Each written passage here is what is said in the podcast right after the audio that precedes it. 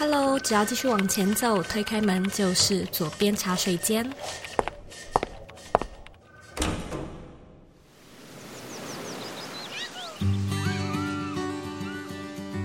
现在在收听的是《左边茶水间》第一百八十五集。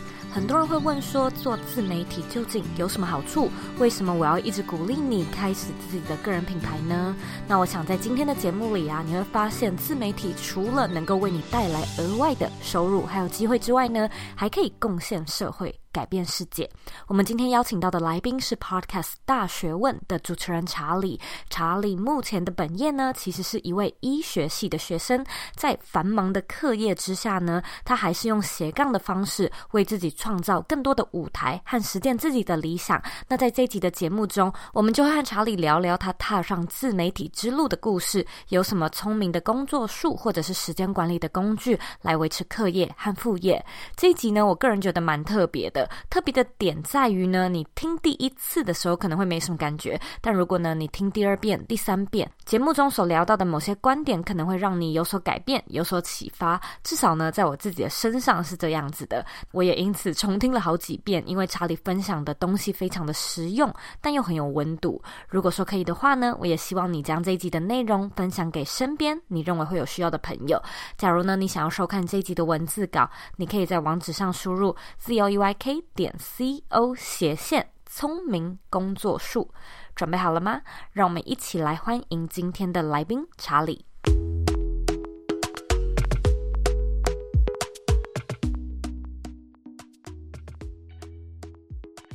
我在二零一九年的时候有回台湾一次，然后那时候我办了一个线下的讲座，还是工作坊。后来我们前阵子在做收集一些新秀 podcast 新秀的时候，我的助理 Claire 就跟我说：“哎，有这个大学问，然后有这个查理。”Claire 他就跟我说。在那一场线下工作坊的时候，他刚好跟你分到一组。他对你的评价就是一个很有想法、做事情很有条理的人。哦，谢谢，过奖过奖。然后我就说好啊好啊，我们就约来聊一下。所以今天真的是非常荣幸可以邀请到你，这样很感动，大家都记得我。我们今天呢，其实就是要和听众介绍一下你自己过去的背景。我觉得你的现在的背景还蛮特别，过去的一些经历也造就了，就是你为什么会开始。来做现在这一切，包含自己还在还在念书，又有 podcast 节目。嗯，所以在开始之前，我会希望你先跟不认识你的听众，就是帮我为自己下三个关键字。你会怎么样形容你自己呢？第一个关键字会是梦想，就是有一个梦想想要达成这件事情。我自己的话，我就会牢牢的抓住它，就死不放开，一直往这个梦想迈进，直到可能有个成果这样子。第二个，我会觉得是愚笨。愚笨的意思不是说好像很笨，什么都不会这样，而是说我会做很多不怎么聪明的决定，甚至是说可能做一些蛮狂的事情，蛮疯狂的决定这样子。可能一般人认为不应该做，但是我还是会选择去做的事情。我想这也是我跟很多人不一样的地方。那最后一个关键字是幸运。我无论如何啦，都是一个蛮幸运的人，就是我生在一个可以让我发挥我。所爱的一个家庭或者是环境，甚至在这个社会，都可以让我去追寻我想要做的事情。简单来说，我就是一个怀着梦想、运气又好的笨蛋。可是你其实一点都不笨哎！你知道你过去的背景是建中毕业，然后你现在又念医学院，嗯、我觉得这是很多人乍看之下会觉得。哦，就是被标上人生胜利组的一个标签嘛。那我知道你有那一段就是大学时期的迷惘，然后跟很多人一样，可能都不知道人生要做什么。但是怎么来说，就是我不是会用这个笨字来形容，可是我也想要听听看你自己会怎么讲呢？可能大家认为说聪明的点是因为可能读医学系啊、建中啊，对这些东西叫做聪明，会念书。对啊，但是我觉得我很多的这个聪明。嗯不是我自己争取而来的，它算是一个天赋，对，就是我幸运。事实上也证明，就是我在大学的时候还蛮没什么目标的，就是一个废物大学生，简单是这样讲，在生活啊、课业上面都是有点懒懒散散，然后可能报告也没什么认真在做，然后到最后一刻再交这样子。那有一次我印象很深刻，是我参加、嗯、不知道大家知道模拟联合国这个东西，这个活动就是我跟一个学姐做搭档。类似做那种英语演讲、辩论这种东西，对，那在结束后，这个学姐就跟我说，她不想要再跟我合作了。为什么？她就直接这样讲。简单说，很不爽，口气很不爽，这样子。OK，我也在那一刻理解到，就是说，可能我蛮废的，但是呢，我的废好像影响其他人，让其他人不爽。我觉得这可能有点踩到我自己价值观的一个底线。我自己怎么样没关系，但是我不能一直影响别人嘛，对不对？所以在那个当下，我就当头棒喝，就开始做了一些自我成长的旅程，听一些 podcast 啊，然后慢慢让自己了解说要怎么样成为一个人，怎么样让自己进步。就在那个时候接触到 Zoe 的 Podcast，嗯。你那时候就是好，我受到这个学姐的打击，我想要开始来做一些自我成长。你是怎么样找资源的？就是说，你能不能够分享你接触过除了左边茶水间之外，哪一些 Podcast 节目，或参加哪一些？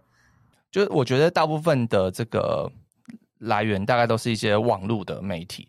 所以刚刚提到这个 Zoe 的节目之外，嗯、我还有几个那是 YouTuber 这种自我成长型 YouTuber，我还蛮喜欢的。包括有一个叫做 College Info Geek，他现在好像改名了，但我不太确定。但原则上就是他主持人是 Thomas Frank，他就是教一些大学生怎么样，就比如说时间管理啊、读书技巧啊，或者是什么之类的这种东西。对，然后另外一个是比较那种鸡汤型的 Hal Elrod，有点像是励志演说家。我从他他们的故事当中慢慢认识自己，或者找寻一些方法，让我可以更上一层楼。除了你去主动的看书跟 podcast 之外，你自己还有做什么其他的尝试吗？就是因为学了这些东西，我觉得哎，可以分享一些自己的心得，所以一开始我就有开始写部落格。主要就是分享我一些对人生的看法，嗯、或一些对一些，例如说时间管理学的方法的一些心得等等的。我其实还有做过电商，嗯、就是卖衣服的。哦，真的、啊？对，就简单是做个小型的创业、嗯。对，然后就是卖一些我自己设计的衣服这样子。我讲我做这些尝试，后来其实也没有说真的做得到很起色啦。对，后来那个衣服也没什么人买，所以我就把它这个电商收掉了。嗯、那时候碰到国考。就我医师的国考，所以有一段时间大学也是停更的状态。有时候我也会怀疑说，哎、欸，自己这个决定是不是对的？嗯、做了那么多事情，跟读医学系一点关系都没有。嗯，其他人都在认真读书，然后我在对着麦克风讲话。嗯、对，有时候真的会怀疑这种自己的决定，尤其是说可能后台的数据没有一直往上成长的时候。嗯、后来就有一次我在读国考的时候。稍微耍废了一下，看了一下我们 podcast 后台，嗯、发现那个数据突然飙高，就在个瞬间，就很纳闷，想说，哎、欸，为什么这个数据那么怪？然后我就打开了 Apple Podcast，发现，而且你还停更，对，而且我们 停更，就超级奇怪的，就是我已经没有放新的节目了，为什么数据往上爬那么多？嗯、我发现我在 Apple Podcast 的首页，嗯、就在那个瞩目新品的那个首页，所以所有人只要在台湾区用、嗯。Apple Podcast，然后点进那个紫色的 App，打开来就是大学问，所以那时候数据就往上飙了。然后你也不知道你为什么会被放上去哦？对，我也不知道，就是我有稍微查一下为什么会被放到那个首页，好像也没有人答案。听说就是苹果内部的人自己挑的啦，所以我其实也不知道。嗯，真的很幸运，就在那个时候吸引了蛮多新的听众跟粉丝，大学问应势而起。嗯刚好在那段时间接上了台湾 Podcast 的蓬勃兴盛的二零二零年热潮，嗯，对对对，所以那个时候，哎，整个大学问就被带起来了。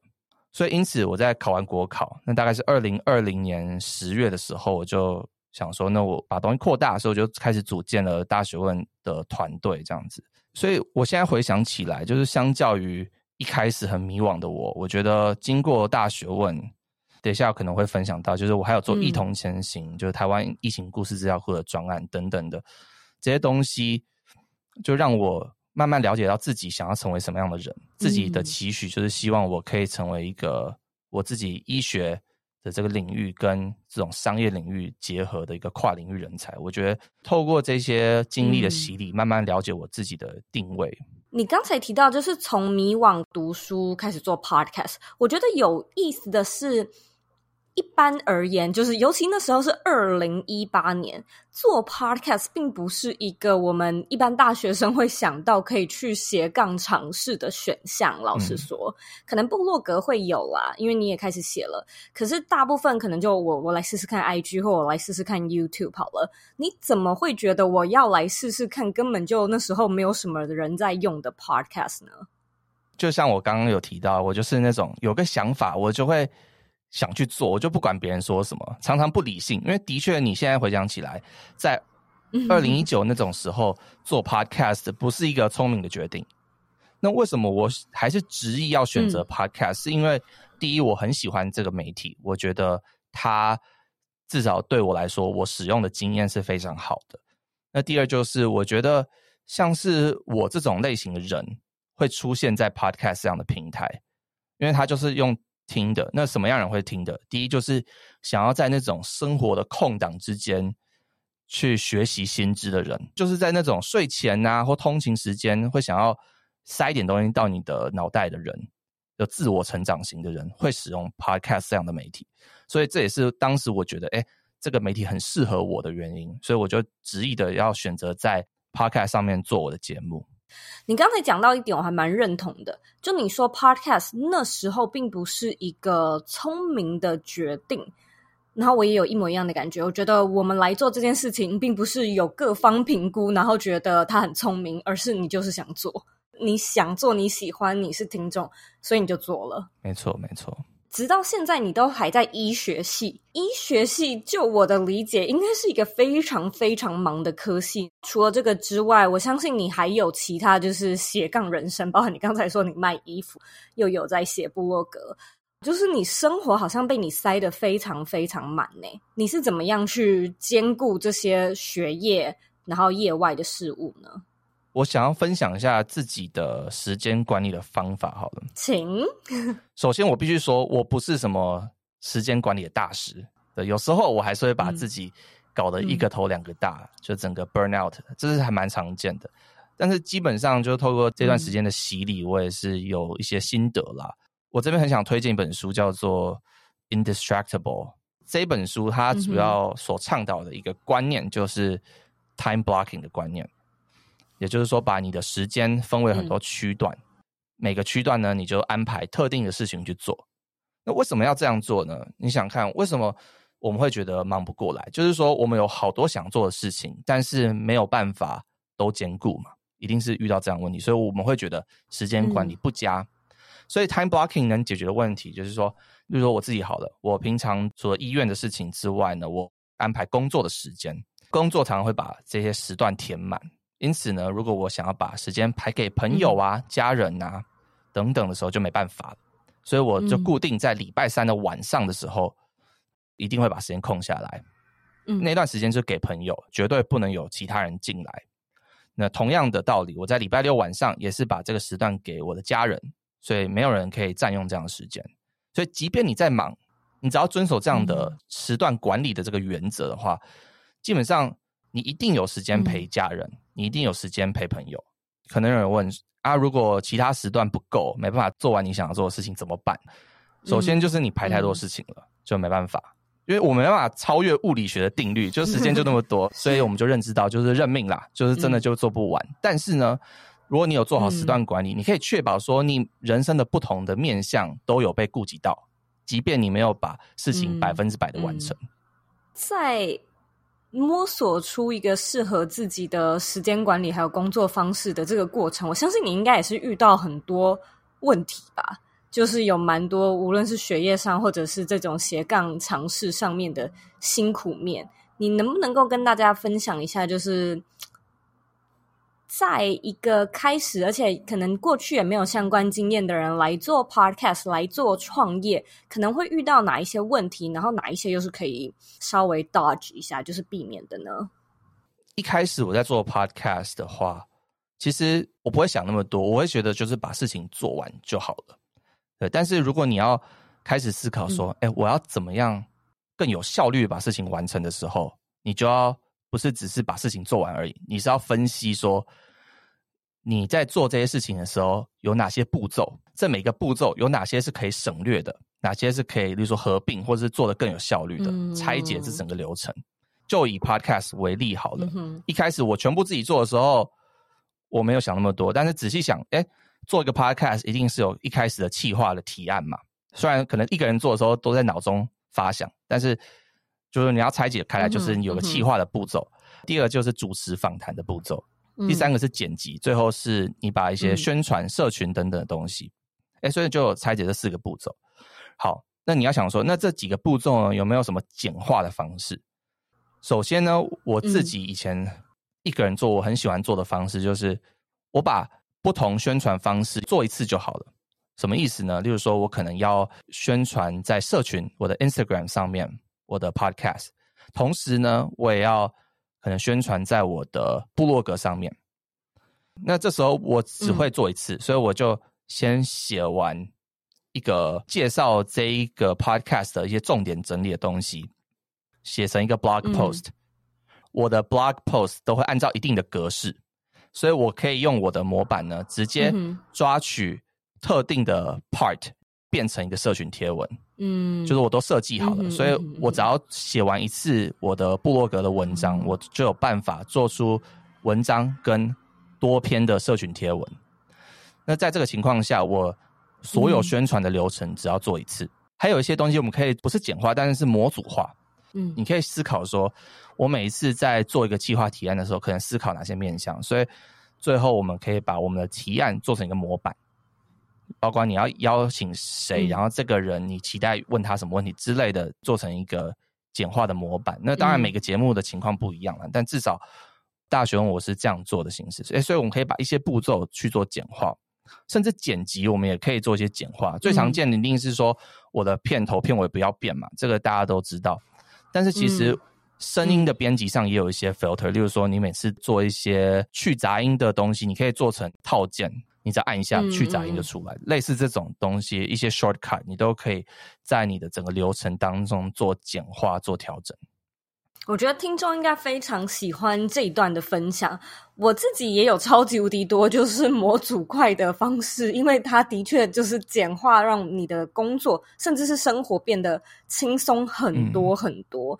在我自己的身上，我有一个比较直观，就是听众可能可以很简单理解的例子，就是我写 email 很多东西，我会复制贴上。例如说，我今天要邀请查理来左边茶水间，所以我要问查理有没有这个意愿嘛？但是每一个月、每一个礼拜，我们都会问好多好多来宾，也不可能花时间一封一封、一字一句的打，所以你就是会有一个模板，然后开头、结尾，那可能中间这一段会克制化，因为每一个来宾的专业背景跟主题都不一样，所以你只要改一点点就好了。对，没错，没错，就是这样。对，我刚刚还有没有提到，就是我们自己在。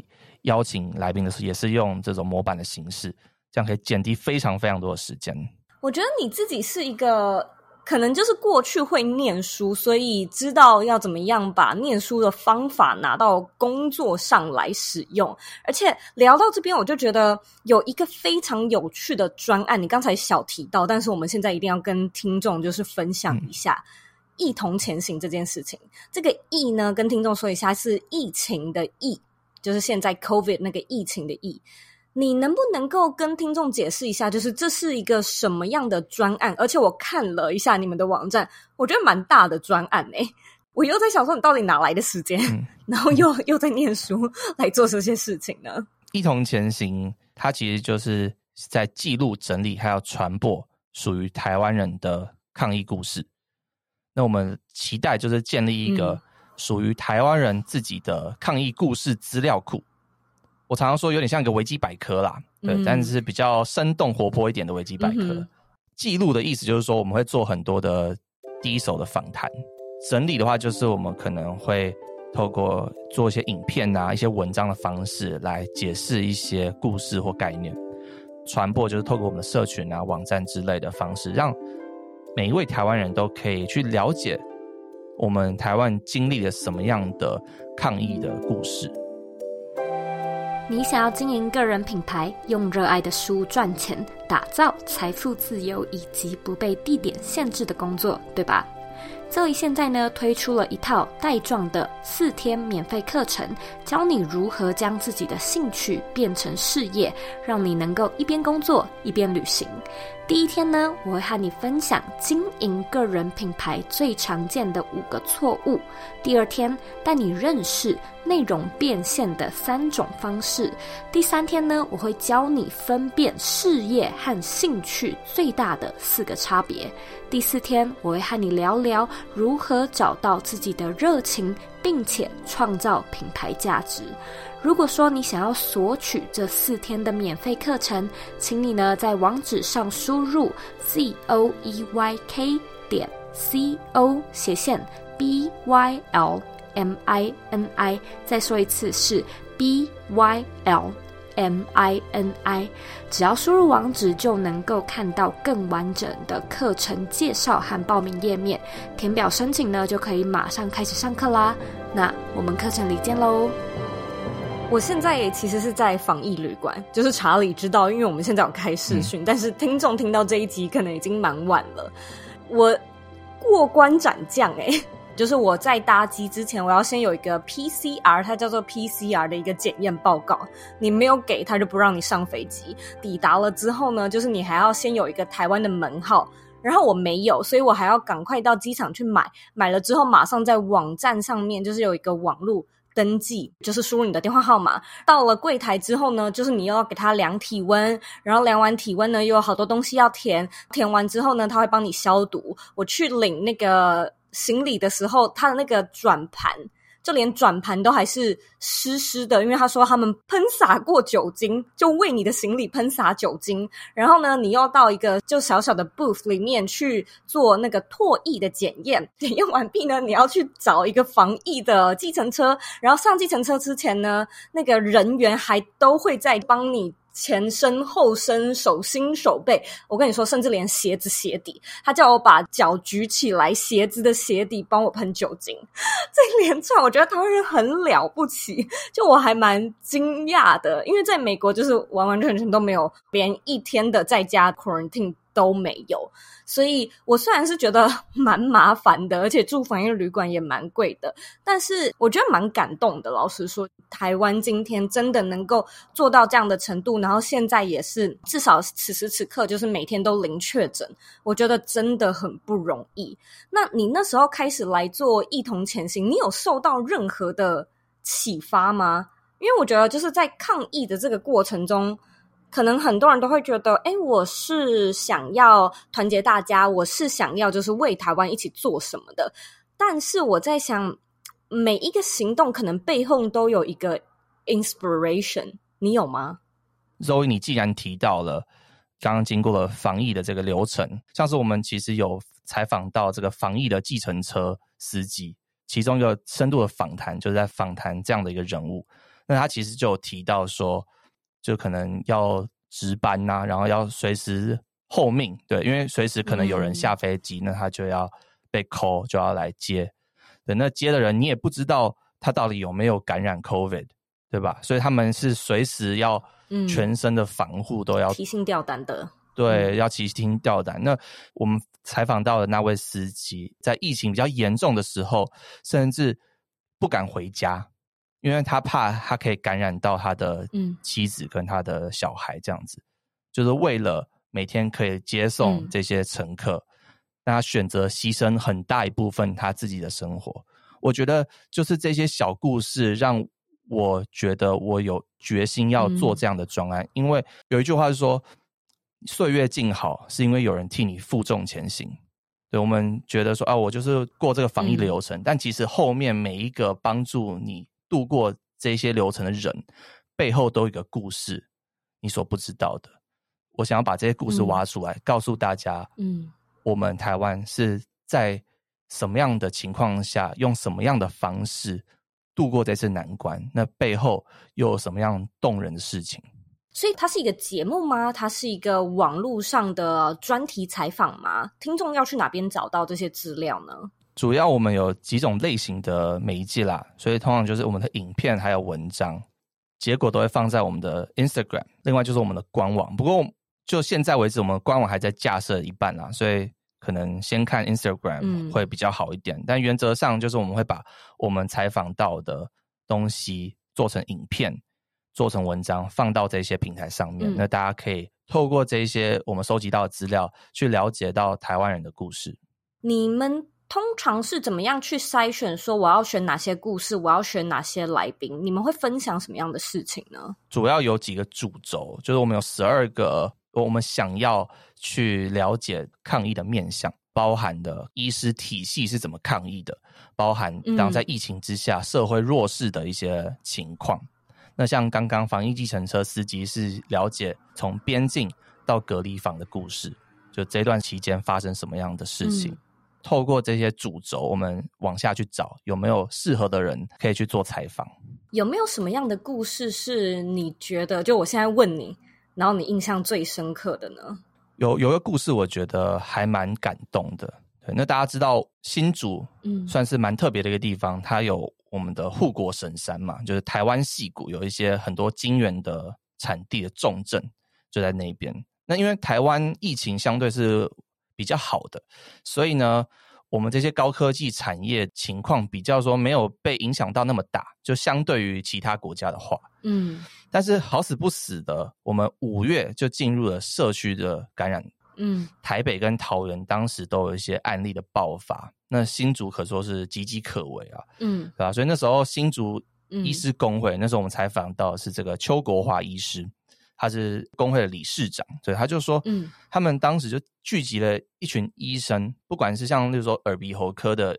西医啊，甚至后来还有一些牙医师、中医师这些人来加入来支援，嗯，等他们成立很多的筛检站，就是帮助新竹度过这次的难关。嗯、但是，即便他们这样子努力，后来不知道大家记不记得，金源电子厂还是爆发了群聚。嗯，那时候他们为了要应对这件突发状况，他们在一天之内召集他们自己的人马之外，还有国军的帮忙，就盖好了新的筛检站。他们早上六点才完工。才盖好，八点就直接开工开始筛检了，可说是就完成了一个不可能的任务。盖好快，非常厉害。就透过这样故事，我们可以看到是政府、民间组织还有民间的这些一般人民，怎么样努力完成一件了不起的事情，对吧？那我觉得这件事情，你可以看到，它不只是保护了台湾的护国神山，嗯、其实某种程度上也保护了全球的产业链。对，所以其实他们做的事情其实是非常了不起的，非常敬佩的。我觉得我还蛮有共鸣的这一段，老实说，因为查理一定知道我们全球正在缺物资，其中一样东西就是晶片。嗯，所以我觉得其实透过这个小故事，你就会觉得台湾人就是虽然还蛮爱骂政府、爱吵架、吵来吵去的，可是我们面对一些事情的时候，是真的很团结。尤其是跟美国相比，我觉得我在美国看到一个我觉得比较可惜的地方，就是面对政治还有社会公共的那个健康问题会混为一谈。也就是说，今天台湾也会有哦，国民党、民进党什么什么党，然后大家吵来吵去。嗯、可是呢，我今天如果是什么健康的社会议题，那我们还是可以团结起来做这件事情。可是，在美国，他可能就会觉得说，哦，因为我是民主派，所以我怎么样？因为我是另外一个党派，所以我怎么样？可是我自己会觉得，它是两个完全无相关的事情。嗯，尤其是今天关系到我们的健康、国民的安危，那我们应该要放下政治，来讨论、来合作、来团结完成一些事情。对啊，我非常同意。我注意到你们的团队还蛮大的诶，就是人数还蛮多的。我仔细看了一下，不知道对不对啦，但是我觉得好像是蛮多学生，就是身兼多职一起来加入，反而变成一个蛮有组织、蛮有规模的团队，是吗？你们是学生吗？对，我们全部都是学生，有少数可能是已经毕业了，但是大部分都是学生。对，那大家就是凭着一股对这个社会。嗯呃，有一些憧憬跟热情，开始跟着我一起做这个专案。嗯，其实一开始我决定要做之后，我就对我就拿着一个 PPT，很简陋的 PPT，讲说我大概想要干嘛，这样到处跟我的朋友、嗯、或者是朋友介绍他的朋友这样的形式，组成了一个大概六个人的团队，嗯哼嗯哼，就是最核心的那其实我们都是有能力的，就是我找的人的时候都知道他有一些特殊的专长。但是虽然都有能力，但是我们其实都是菜鸟，就是说做那么大的专案，其实所有人都是第一次，所以就不知道怎么做，嗯、慢慢摸索。嗯、那可能中间有像我刚刚提到的，我们把我们的一些流程拆解。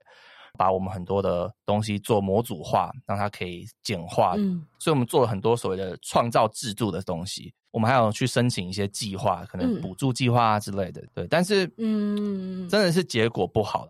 可能是因为我们太菜啊，或者是可能我们对我们的东西不够了解，嗯、或是可能只是人手不足、热情不够，这我觉得都有可能。但是原则上就是我们很多申请的计划都没有通过啊。当时有一段时间的确就是。士气还蛮低迷的，因为我们很多事情我们想做，但是都没有做出来。像最简单，我刚刚讲了采访准备不够啊，派出去采访的人可能不太会访之类，反正有很多种问题或者技术的问题等等的，就让我们觉得说啊，我们好像做不下去。嗯、哼对，那当时我们社群组就是社群部门，他们有做一次招募，嗯、重新的去思考说。做这个专案团队的成员需要具备什么样的性质？具备什么很精确的能力？用这样的方式去找人，因为我们已经做了一段时间，嗯、大概知道我们每一项工作大概需要什么样的特质或能力，所以用这样的角度去找人的话，诶，他说找来效果不错，他们自己也做了一些社群的专案，然后他们合作起来都蛮愉快的，所以后来我们整个团队其他部门也是做一些招募的动作。就列出我们很精确需要什么能力，例如说我们一开始可能找摄影的人，会拍摄、会剪片就好了。但是我们说，哎，这次他会需要什么样？例如说动画动效的能力一定要会，不然我们很多事情做不出来。因为我们知道我们拆解完步骤有哪些 component，、嗯、哪些元素在里面。对，所以我们这样招募之后，我觉得现在做起来大家也比较轻松，因为人手多，然后大家又找到自己的位置。嗯、到目前为止啦，我们虽然并不是所有东西已经上架，嗯、但是访谈啊、文章、影片等等的这些媒体，我们总数已经超过一百个，然后还会持续的上架，把这个资料库做得更完整。查理，你觉得自己有没有什么样的超能力是？你在可能追梦的这段路上，一直助你一臂之力的能力呢？想到这个就觉得还蛮有趣的，因为我读医学系的时候，常常考试我都不会写。为什么？因为医学系很多是背的，它没有什么为什么。哦，是哦。说这个肌肉在哪里啊？这个骨头在哪里？这东西没办法，没有理解的空间，就是你必须背的。然后我常常都背不起来。但是，嗯，转个念，我觉得。记忆力很差这件事情，在我的其他生活的面向，哎，我觉得蛮适用的。因为其实，在斜杠的这个过程当中，我每天都会遇到新的问题，有新的挑战，对，会有新的挫折，那我就要想办法解决。嗯、那有时候真的心情会蛮差的，因为会不知道怎么办，或者是必须找朋友诉苦啊。嗯、但是因为记忆力太差了，所以可能睡个觉，然后隔天心情就好了，嗯、就已经忘记那些担忧了。对，所以我觉得。记忆力很差这件事情，算是我的超能力吗？对，我觉得我会这么说。我喜欢，我喜欢。我记忆力很差，忘记是我的超能力。I like it。今天非常谢谢你，就是到左边茶水间跟我们分享你自己的故事，还有你正在为台湾做的事情。我觉得台湾就是有很多很多这么厉害的年轻人，我自己也觉得非常开心。然后也希望就是你们的专案接下来都。进行的很顺利，在这里呢，我就要来问你最后一个问题：你认为的理想生活是什么呢？对我来说，我的理想生活就是每一天起床的时候，我都觉得充满着意义。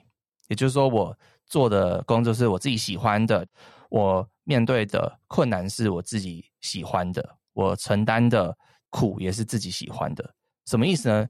我觉得身边朋友很多人在思考的时候，他要什么，但是却没有。思考说自己不要什么，因为每一件事情、每一种生活方式，它都有优点跟缺点啊。你那个通常是那个缺点，你必须知道的。例如说，我做我的大学问，或者是一同前行的专案，它是不是我喜欢的？当然是我喜欢的啊，但是同时它会有一些伴随的挫折跟苦难，这要也要是我可以接受的啊。所以我要去思考它的反向，这些苦、这些困难是不是我 OK 的？然后我就希望我的生活就是好的坏的都是我 OK 的，我觉得另外一个条件就是，这个工作是可以让这个世界变得更好的，我才会觉得比较充实啊。嗯、这算是我给自己的期许啦。但是我觉得每个人情况不一样，也不是说真的要每个人每天都要让世界变得更好。有的时候压力也会太大了。最后，我有一个小心得想要分享给大家，就一句话啦，就是说，让自己的努力配得上自己的幸运。我觉得我很喜欢这句话。就一开始我有提到说，我自己是一个怀着梦想、运气又很好的一个笨蛋嘛。其实刚刚大家可能听完这些故事，我觉得人生有很多事情真的是运气，包括我可能还蛮聪明的，我可以考上建中、考上医学系。但是其实每一个人的故事有很大一部分就是靠着你的运气和你的天赋。所以很多人会觉得说啊，我的第一印象是医学系，所以很厉害。那我自己觉得其实根本不是这样，因为我访谈了八十几集的大学问，对我来说，我访谈过的人每个人都很厉害，而且绝大多数人并不是医学系，嗯、也不是什么台大、哈佛这种学校。对，所以定义一个人，并不是说看他成就了什么，嗯、或者是说他自己有多聪明、多厉害，而是去看他有没有去浪费自己的资源、运气、天赋或者是才华。即便你是个笨蛋，如果你能够尽自己所能，让你自己的每一天都活得很精彩的话，我觉得其实人生也没有什么好多求的啦。非常谢谢你今天这么精彩的分享，我真的很喜欢你说最后的这一句话，我相信对听众来说也会是非常大的启发。嗯，我们就保持联系，今天也非常谢谢你。好啊，谢谢，谢谢 Zoe，谢谢。今天的重点整理。一，当查理想要改变自我，变得积极的时候呢，他首先尝试了收看自我成长型的 YouTube 频道，累积了一些学习和观点之后呢，他开始在部落格上面分享自己的咀嚼还有心得。他也尝试过电商卖衣服，后来开启了大学问的 Podcast。我相信你一定听说过，医学系很累很忙，但是呢，能够成功维持学校课业，又同时兼顾好课外项目的，好像也大有人在。重点。呢，就是在如何聪明的工作，让事情可以做得更快、更有效率。二，说到时间管理，查理呢大推一本书，叫做《Indestructible》。书中呢分享了一个概念原则，称之为 Time Blocking，意思呢就是将时间分成很多区段，甚至呢可以标记属性或者是种类。那个时段呢就只专心做那个事情。我们呢会觉得时间不够，通常呢都是因为想要做的事情太多，却无法兼顾。那如果呢能事先把时间空下来，即便再忙，只要遵守 Time Blocking。的这个原则，你呢就一定有时间陪伴朋友和家人，或者呢是做那个你一直想要排时间去做的事情。如果说时间还是不够用，事情还是做不完，说真的，那就只是因为事情真的太多了。我们不可能去改变一天有几个小时，但是呢，我们可以趁这个机会思考看看自己究竟有没有可以做得更快，或者是更聪明的工作方式。三，提到聪明的工作术，查理说自己喜欢拆解流程，然后呢把这些项目模组化，甚至呢找到能够多方利用的方式。以 Podcast 为例，我们需要写企划、写提案、主持访谈，再来就是剪辑，还有做社群行销。把你在做的事情的流程拆开来，然后一一去检视它有没有可以优化或者是加速的地方，有没有可以重复利用或者是建立范本的地方。有了这些资料，其实无论你是要自己做，还是呢，要请团队都能够更快速，而且找到更适合的人才。以查理来说呢，他也用类似的方式来执行一同前行的这项专案，才能让他呢在有课业又有 podcast 这么忙碌的生活之外，释放出更多的时间来做回馈社会的事情。非常感谢你收听今天的节目。我个人非常喜欢查理在节目中讲到的两段金句，一个呢是让你的努力配得上你的幸运，另外一个呢是一个人成功与否不在于他究竟成就了什么，而是他有没有好好利用自己的资源。那我认为这两句话的核心概念其实非常的相似，都是呢要我们去看见还有珍惜自己所拥有的，在自己的所及范围内不断的突破自我。我知道查理这里指的成功的。定义呢，是指说不要因为一个人的头衔而去判断他是否聪明、是否努力。有时候，如果这个人就是很有钱，或者这个人他本身的 IQ 就很高，那他能获得这些头衔跟成就，可能都只是应该的。基本的而已。我们的世界呢，是建立在相对论的基础之上，我们不应该呢，只用同一个成功样板去套用和衡量每一个人的努力，而是去看见自己是否有浪费了你现在所拥有的资源、能力或者是天赋。我相信呢，这就是所谓的与自己比较，成为更好版本的自己的核心定义。因此，我觉得就算呢，我们没有资源，傻乎乎的也没有关系。如果呢，你能够让自己每天都活得很快乐，那你一样也是很厉害的人。现在呢，让我来阅读我们今天的听众留言。今天的听众呢是 Chan Yu Jan，大概是玉珍还是雨珍？他在二零二一的十二月十二号留说：“谢谢 Zoe，谢谢 Abby。”大概从二零一九年认识左边茶水间，中间停了好一阵子，近期呢又继续开始断断续续的听，不是每集都喜欢，尤其是方法技术的内容占比较高的时候，容易会有一种过度正向的感觉。不过一八一这一集真的是我目前最喜欢的一集，它在我能量比较低、生活有点失序的时候，让我感觉被接住，也让我获得重新整理生活的动力。谢谢 Zoe，谢谢 Abby，非常感谢遇见的留言。我觉得你能够呢，把自己的心得感想，还有你喜欢跟不喜欢的地方讲得很清楚，对我来说的帮助会非常非常的大。那我也比较能够知道，OK，或许技术性的内容不太是我们听众喜欢的内容，那这样我也比较好去做调整。所以呢，非常谢谢你的留言。那如果说呢，你听完这一集的节目，觉得呢，我们的节目有带给你一些收获、一些看法、一些心得感想的话呢，我也想要邀请你和 Eugene 一样呢。帮我到 iTunes Store 上面打新评分，还有留言。我希望呢，你一样可以帮我留下五颗星的评论。在留言的时候呢，告诉我你现在正在收听的是哪一集，对我来说的帮助真的会非常的大。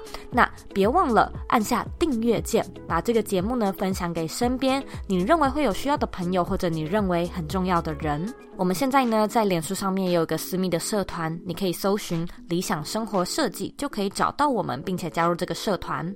如果呢，你还有任何问题的话，你也可以回到我的网站，或者呢，到 Instagram 上面找我。我的网站网址呢是 zoeyk 点 co，你可以截图这一集的节目，然后分享到你的 IG Story 上面，并且 take 我，让我知道你有在收听，还有让我知道你的看法。最后的最后呢，我知道你是非常忙碌的，我也知道呢，你可以去做很多很多其他的事情，但是呢，你却选择来收听这个节目，并且还听到最后，我真的是非常非常的感谢你。现在呢，我也想要花一点时间跟你说，你是你人生的负责人，你有权利也有能力去过你真正热爱的人生。我们下次见喽。